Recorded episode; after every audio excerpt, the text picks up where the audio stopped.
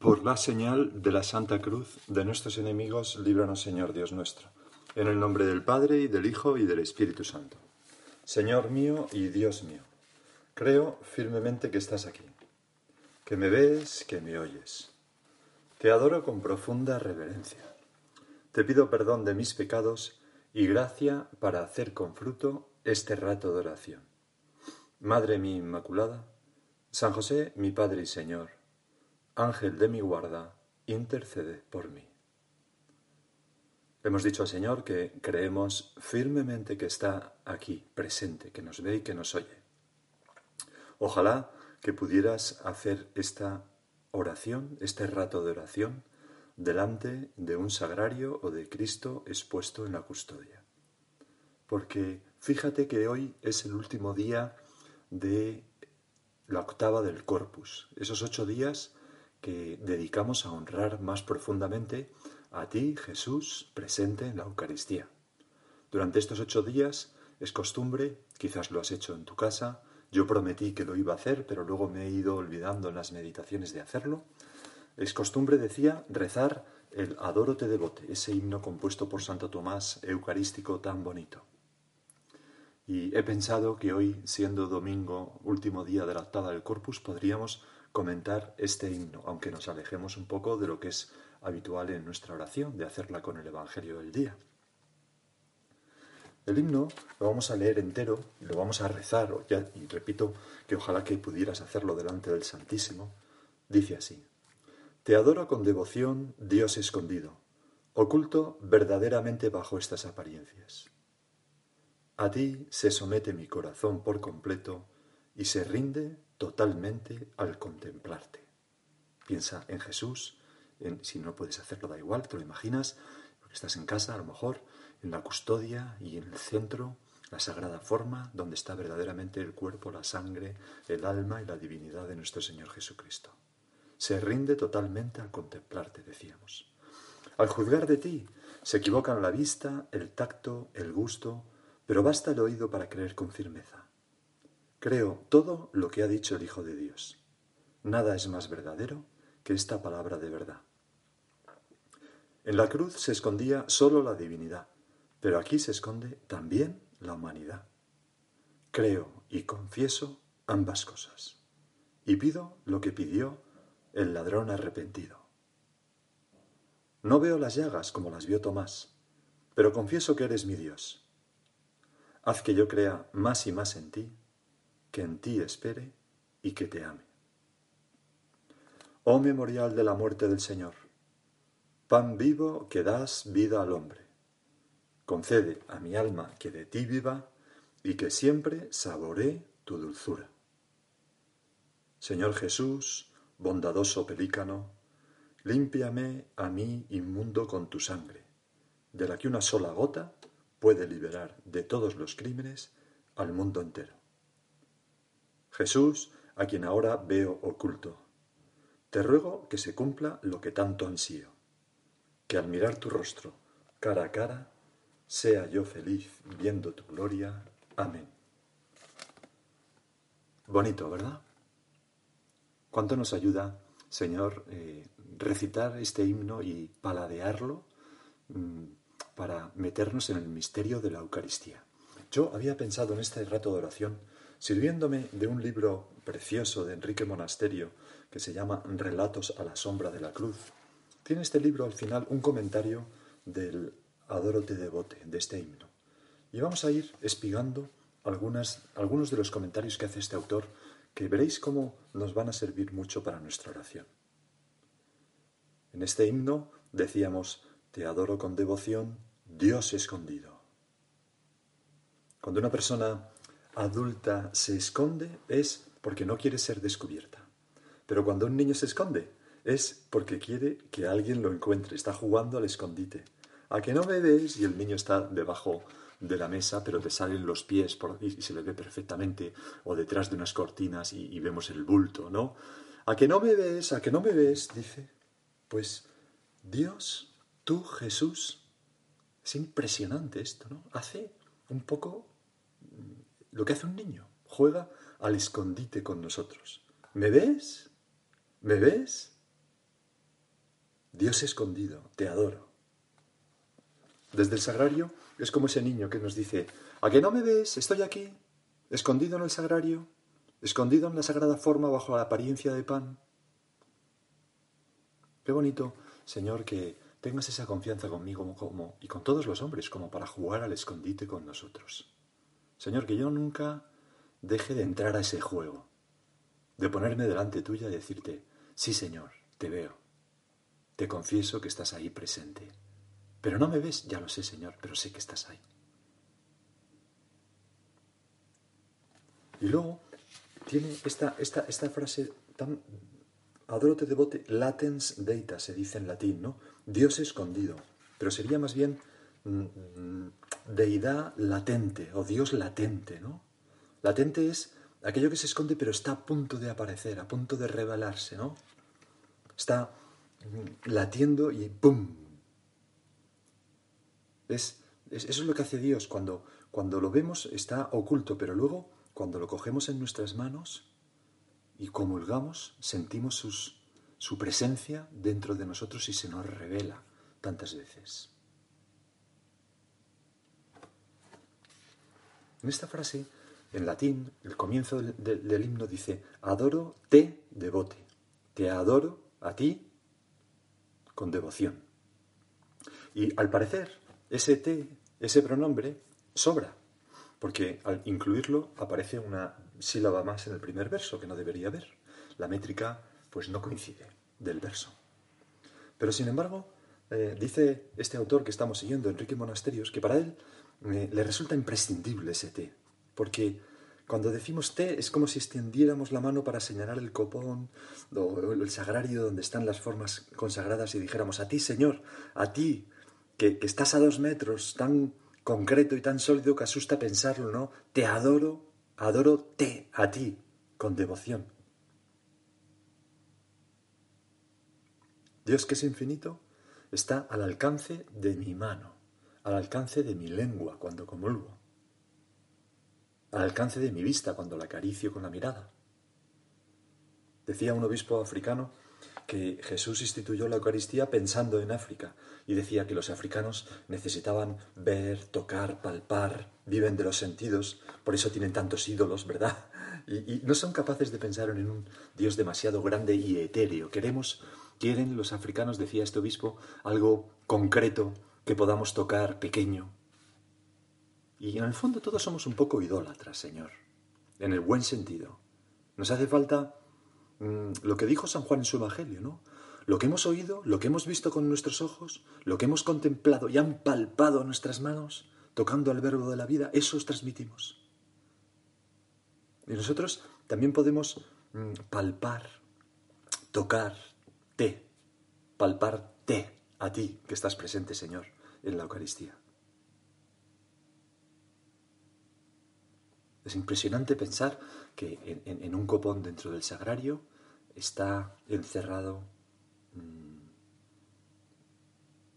aquel que tiene más grandeza que todas las estrellas del cielo y todas las galaxias. Si toda la materia creada de, toda, de todo el mundo se concentrara en un punto, pues sería mucho, un milagro más pequeño que el hecho de que ahí esté latens deitas, el Dios escondido, verdaderamente. Señor, gracias por quedarte ahí. Luego hay este verso que es tan bonito. A ti se somete mi corazón por completo. Seguramente cuando la has rezado has dicho, Señor, ojalá fuera verdad. Y se rinde sin reservas al contemplarte. El lenguaje que emplea Santo Tomás aquí es el lenguaje de la guerra. Se rinde, se somete. Mi corazón se somete y se rinde. Eh, porque sabía que muchas veces el lenguaje de la guerra y del amor coinciden. No solamente porque en todo amor siempre hay alguna que otra batalla, ¿no? Sino, pues eso, como decía el Papa, ¿no? En, las familias o en los matrimonios a veces vuelan los platos, ¿no? Tan gráficamente. Bueno, pero lo importante es hacer las paces, lo sabemos bien, ¿no? Pero también porque en el amor, y esto es más profundo, siempre hay una victoria y una, y una rendición, rendición. Siempre eh, Siempre el enamorado descubre que ha sido vencido por el otro, y que necesita rendirse y someterse sin condiciones, porque amar es darse totalmente y darlo todo. Amar es ser poseído por aquel quien, a quien, quien aquel que nos ha conquistado. Y cuando el amor es entre Dios y yo, Señor, entre tú y yo, la derrota, mi derrota, es total. Y el corazón se rinde totalmente al contemplarte y se somete por completo. Y así es como nuestro corazón mm, puede alcanzar su mayor dignidad. Desgraciadamente, Señor, tantas veces ocurre que mi corazón está lleno de otras cosas. Estos días hemos celebrado las fiestas del Sagrado Corazón de Jesús, el Inmaculado Corazón de María, y, con vergüenza lo decimos, Señor, que nuestro corazón a veces no es como estos corazones, sino que es un poco como aquellos mercaderes del templo, una cueva de ladrones. Hay ladrones de la gloria de Dios, ladrones de la adoración a Dios, ladrones de la gracia de Dios, ladrones de mi amor a ti, Señor. Por eso vamos a hacer propósitos de mm, hoy que es domingo y asistiremos a la Santa Misa donde ya podemos salir, ¿verdad? Es conveniente hacer el esfuerzo, no conformarse con quedarse en casa y verlo en la televisión, a no ser que uno esté enfermo, ¿verdad? Pero cuando vayamos vamos a tomar al Señor en nuestra mano, si es que comulgamos en la mano por razón de la epidemia, vamos a acariciarlo con la mirada, a besarlo con nuestros labios cuando comulguemos y a pedirle perdón por a veces haber convertido nuestro corazón en una cueva de ladrones. Y vamos a decirle que esta vez nuestra rendición a Él será total y por completo. A ti se somete mi corazón por completo y se rinde sin reservas al contemplarte. El siguiente verso dice, ante ti se equivocan la vista, el tacto, el gusto. O sea, se equivocan mis ojos, Señor, pero no la mirada de fe. Se equivocan mis dedos cuando palpan pan, pero no se equivocan cuando te acarician sabiendo que acarician el cuerpo de Cristo. Se equivoca mi paladar cuando mm, saborea pan, pero no cuando mm, te recibimos con fe y sabemos que estamos comiendo tu cuerpo y tu sangre.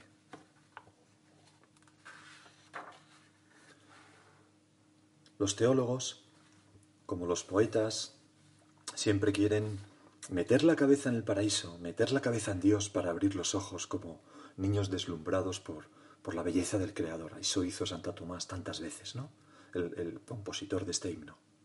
En cambio, los filósofos o los racionalistas aspiran a meter a Dios en su cabeza. Y claro, Dios es demasiado grande para nuestras cabezas. No lo conseguimos.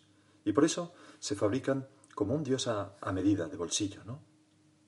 Pero nosotros no podemos hacer eso. Nosotros, más bien como un poeta, escuchamos, estamos atentos a la voz de Dios, y basta ese oído para creer con certeza.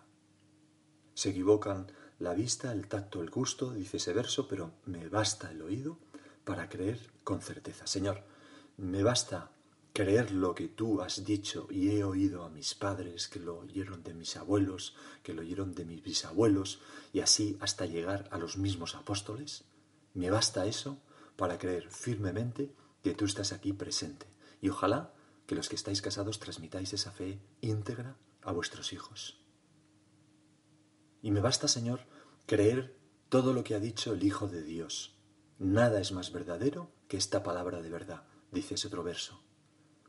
Me basta creer en lo que hay en el Evangelio, creer lo que nos explican los papas y el magisterio de la Iglesia. No me hace falta ni la vista, ni el tacto, ni el gusto. San Efrén, San Efrén que era un santo teólogo y bastante poeta del siglo IV, muy antiguo, uno de los padres de la Iglesia, escribió, El maligno, fíjate qué bonito es esto, ¿no? El maligno, por obra de la serpiente, vertió el veneno en el oído de Eva. El benigno, con mayúscula, o sea, Cristo, en cambio, se abajó en su misericordia y a través del oído concebirás y dará salud, le dijo el ángel a la Virgen, penetró en María La misma puerta por donde entró la muerte, el oído, sirvió para que entrara la vida. Pues Señor, por esa misma puerta deseo que entre la vida en mí. La vida que es una fe firme en el pan de vida, que es lo que nos va a hacer perdurables para siempre. Creo en lo que dijo el Hijo de Dios. Nada es más verdadero que esta palabra de verdad. ¿Te acuerdas cuando nuestro Señor en Cafarnaún explicó en aquel discurso del pan de vida que aquello era verdaderamente su cuerpo y su sangre y que teníamos que comer su cuerpo y su sangre si queríamos tener vida eterna, que los discípulos empezaron a marcharse, porque decían, duras son estas palabras, ¿quién puede escucharlas? Y entonces le preguntó nuestro Señor a los apóstoles con, con pena, ¿no? ¿También vosotros queréis iros? Y entonces San Pedro le dijo, Señor, ¿a quién iremos? Solo tú tienes palabras de vida eterna. Pues este verso nos recuerda mucho a esto. Y nosotros, Señor, cuando cada vez que rezamos el adorote de bote y rezamos, creo en lo que dijo el Hijo de Dios, nada más verdadero que esta palabra de verdad. Cada vez que lo rezamos, nos quedamos a solas con Jesús y los doce apóstoles. Somos de los que no nos marchamos. Y no me preguntes, Señor, nunca más si yo quiero marcharme, porque, porque aunque ahora estoy convencido de que no, tengo miedo de alguna vez en mi vida mm, no demostrarlo con mis hechos. Seguimos con el himno. El siguiente verso dice, en la cruz solo se escondía la divinidad, pero aquí se oculta también su humanidad. Es verdad, Dios en la cruz es un hombre hecho un guiñapo, es un hombre roto y destrozado, un pobre hombre. La divinidad se oculta. Está, pero se oculta. Por eso también nuestro Señor exclamó, Dios mío, Dios mío, ¿por qué me has abandonado? Aunque es un salmo, el, 22, de plena confianza en Dios Padre, ¿no? Pero de algún modo misterioso se oculta eh, la divinidad. Sin embargo, ahora, cuando te miramos, Señor, presente en la Eucaristía, aquí se oculta también no solamente la divinidad, sino tu humanidad. Es difícil ver algo más que un pedazo de pan. Y sin embargo, está el mismo Jesús que caminó, sonrió, lloró, que abrazó a su madre la Virgen. Estoy aquí, dice Dios desde ese pequeño copón, ¿no? No tengáis miedo, puedes mirarme, no te asustaré con el espectáculo de mis heridas terribles. Estoy aquí, como un niño nos dice, latens deitas, Dios escondido. Por eso San José María decía aquello tan verdadero, ¿no? Humildad de Jesús en Belén, en Nazaret, en el Calvario, pero más humillación y más anonadamiento en la hostia santísima, más que en el establo y que en Nazaret y que en la cruz. Señor, eres tan humilde que toleras de buen grado que yo bostece, que me distraiga con el WhatsApp, que me distraiga viendo a las personas. En la cruz se escondía solo la divinidad, pero aquí también se esconde la humanidad. Y entonces viene este verso magnífico. Creo y confieso ambas cosas y pido lo que pidió el ladrón arrepentido. Señor, yo tengo esa fe en que tú estás ahí. Y tantas veces puedo rezar así, ¿no? Eh, te ruego, Señor, acuérdate, Señor, de mí cuando estés en el paraíso. Acuérdate de que yo pasé horas frente a ti adorándote. Acuérdate que te he recibido lo mejor posible tantas veces. Una persona que ha tratado bien a Jesucristo en la Eucaristía, estoy seguro que el Señor le puede decir, te aseguro, el día de su muerte, que hoy estarás conmigo en el paraíso. Si al buen ladrón, simplemente por defenderle un instante y por tratarle con sencillez y reconocer que él era inocente, el Señor se lo llevó al cielo, ¿Qué no hará con nosotros si le reconocemos en la Eucaristía, le pedimos perdón por los agravios que recibe y le tratamos con cariño? Nos llevará al cielo, seguro. Hoy estarás conmigo en el paraíso. Sigue el himno diciendo, no veo las llagas como las vio Tomás, sin embargo, confieso que eres mi Dios. alude a aquel episodio del Tomás que decía, si no meto mis dedos en sus llagas y mi mano en su costado, no creeré. Y entonces el Señor se le aparece, le dice, trae tus dedos, trae tu mano. Y entonces Tomás, el escéptico, dijo aquel acto de fe tan bonito, Señor mío y Dios mío. Y, tú, Jesús, dijiste, eh, eh, ¿crees porque me has tocado? Bienaventurado aquellos que sin ver y tocar creen. Y ese piropo, bienaventurado, se refiere a ti y a mí, que ni vemos ni tocamos, solo oímos que Jesús está en la Eucaristía. Señor mío y Dios mío. Eran una de las palabras que San José María decía al consagrar el pan. Cuando lo elevaba decía, Señor mío y Dios mío, como Tomás. Y luego al consagrar el cáliz también, cuando lo elevaba, lo mismo. Lo podemos hacer nosotros. El siguiente verso dice, Oh memorial de la muerte del Señor, pan vivo que da la vida al hombre. Memorial es hacer memoria. Recordar es mm, volver a revivir una cosa pasada. El que añora comprende que a pesar de los pesares la vida no tiene marcha atrás, que la memoria no puede hacer habitable el pasado para vivir de nuevo en él. Pero Jesús, Cristo, Dios, sí que puede hacerlo. Cuando nosotros eh, celebramos el memorial de la Eucaristía, que es la Santa Misa, Cristo se hace presente, el pan vivo que da la vida al hombre. Decía una vez San Juan Pablo II, desde hace más de medio siglo, cada día, a partir de aquel 2 de octubre de 1946, en que celebré mi primera misa en la cripta de San Leonardo de la Catedral del Babel en Cracovia, mis ojos han quedado fijos en la hostia y el cáliz, en los que, en cierto modo, el tiempo y el espacio se han concentrado y se ha representado de manera viviente el drama del Gólgota desvelando su misteriosa contemporaneidad. Pues en la Eucaristía, Jesucristo latens deitas, Dios escondido, está llagado y está crucificado y resucitado. Señor Jesús, bondadoso pelícano, dice la siguiente estrófano, límpiame a mí inmundo con tu sangre. Una sola gota habría bastado para liberar de todos los crímenes al mundo entero. Esta imagen del pelícano aplicada a Jesucristo es tan bonita porque se decía en la antigüedad que el pelícano era un pájaro que cuando sus crías no tenían alimento, con el pico se hería el pecho hasta que brotaba la sangre para alimentar a sus crías. Daba la vida por ellas. Naturalmente es una leyenda, no es algo real. Pero aplicado a Jesucristo es absolutamente real. Señor, tú derramas hasta la última gota de, la, de tu sangre para que yo tenga vida eterna. Y esta frase tan maravillosa, una sola gota, habría bastado para liberar de todos los crímenes al mundo entero. Bueno, podríamos seguir, pero vamos a dejarlo aquí. Vamos a pedirle a nuestra Madre que nos ayude a profundizar cada vez más en este misterio de la Eucaristía y a quererle con el mismo amor que ella querió, ay, querió, quiso a nuestro Señor Jesucristo. Y ahora cada uno de nosotros puede seguir por su cuenta diciendo al Señor lo que, lo que quiera.